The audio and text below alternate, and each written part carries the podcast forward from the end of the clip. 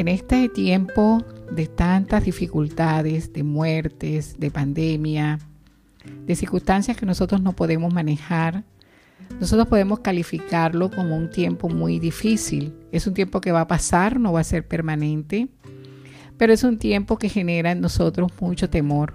Y los temores tienen diferentes manifestaciones en nuestra vida. Por eso en este momento yo quiero presentarme, soy Nidia Monterrosa, psicóloga, y quiero hablar un poco sobre esas caras que tiene el temor, pero sobre todo de las promesas que Dios tiene para tu vida. Cuando nosotros hablamos de temor, nosotros tenemos que tener claro que nuestro temor no es a las cosas del pasado, a, veces tampoco tenemos temor al presente, sino que nuestro mayor temor es al futuro. Entonces, esos temores al futuro eh, nos empiezan a hacer pensar a nosotros qué va a pasar. Entonces tenemos miedo de perder a las personas. Pensamos, ¿será que me amará siempre mi esposo, dudará esta amistad tan valiosa, caminarán mis hijos con el Señor o se apartarán de Él. Tenemos, tenemos muchos miedos y uno de los miedos que nosotros tenemos también es a perder nuestros bienes. Eh, también tenemos temor a conservar nuestra casa, tendremos suficiente dinero para vivir, habrá dinero para que mis hijos estudien e, e, en la universidad, tenemos perder muchas veces nuestra posición social, y todas estas cosas producen temor, ¿ok? Eh, eh, a veces pensamos, bueno, yo he trabajado mucho, ahora tengo una oportunidad, tendré esa oportunidad para siempre, tengo deudas, ¿será que eh, los demás se van a dar cuenta? Entonces nuestra vida se va llenando de temores, pero también de dolores, ¿ya?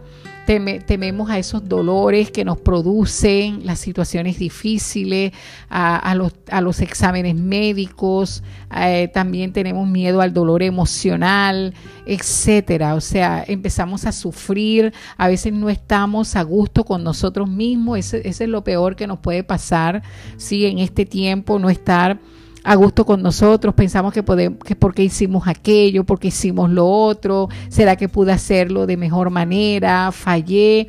Total, nosotros estamos llenos de muchos temores y en una búsqueda de ese significado encontramos, por ejemplo, el miedo a las alturas, el miedo al agua, el miedo a lugares abiertos o miedo a lugares públicos, miedo a las personas, miedo al trueno, al rayo, eh, por ejemplo, la, claustrofobia, que es el miedo a los lugares cerrados, el miedo a la oscuridad, la nictofobia o la numerofobia, el, miedo a los números, la pirofobia, que es el miedo al fuego, la zoofobia, que es el miedo a los animales. Total, nosotros podemos manejar muchos temores y muchos miedos. Y nosotros eh, eh, encontramos en la Biblia eh, algunos pasajes bíblicos que nos hablan de ese temor. Por ejemplo, Abraham temió la ausencia de un heredero varón y el Señor le dijo en Génesis 15, versículo 1, Abraham, no temas, yo soy tu escudo y tu galardón será sobremanera grande. Agar también tuvo miedo de ver morir a Ismael y Dios le dijo en Génesis 21, 17, ¿qué tienes Agar? No temas, porque Dios ha oído la voz del muchacho en donde está. Los israelitas también estaban aterrorizados al ver que los egipcios, con deseos homicidas, les atacaban desde la retaguardia mientras se enfrentaban a la barrera del Mar Rojo. No tenían escapatoria. Justo en medio de una situación aparentemente irresoluble, Moisés les dijo, no tengan miedo, mantengan sus posiciones, que hoy mismo serán testigos de la salvación que el Señor realizará en favor de ustedes.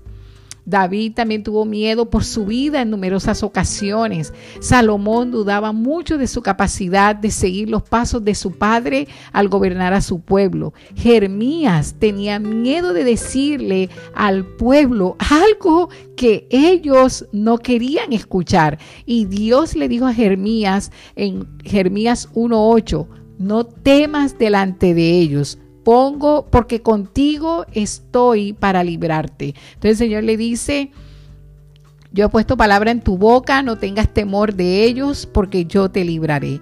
Entonces quiero decirte que la promesa que Dios tiene para nosotros en este tiempo de dificultad, una de las promesas que Dios hoy quiere regalarte es que Él siempre está contigo.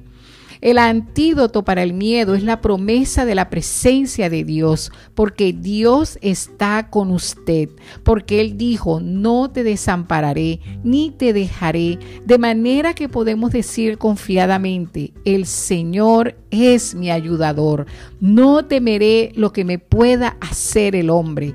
Hebreos 13, 5 al 6 nos da esta promesa. Tenemos que permitir que la seguridad, la calma, y esa calma y firmeza ayude a nuestra vida. Tenemos esa promesa maravillosa, tenemos esa promesa grande y majestuosa, ¿ok? Y esa promesa se debe sentir en nuestra alma. Dios está siempre conmigo, por tanto, no temeré, porque Él siempre está conmigo. Su presencia va a mi lado, porque Él está conmigo. David dijo en el Salmo 139, versículos 7 al 10. ¿A dónde me iré de tu espíritu? ¿Y a dónde huiré de tu presencia? Si subiera a los cielos, allí estarás tú. Y si en el Seol hiciere mi estrado, he aquí, allí tú estás. Si tomare las alas del alba y habitar en el extremo del mar, aún allí me guiará tu mano y me asirá tu diestra. Dios está en todas partes. No nos ocultamos de Él. Él está contigo, Él está conmigo y su promesa nos acompaña. Recuerda esta palabra para este día. Que el Señor te bendiga y que el Señor te dé paz. Seguiremos compartiendo todas estas promesas que el Señor tiene para nuestra vida en este tiempo difícil. Ya sabes, estamos unidos. Bendiciones.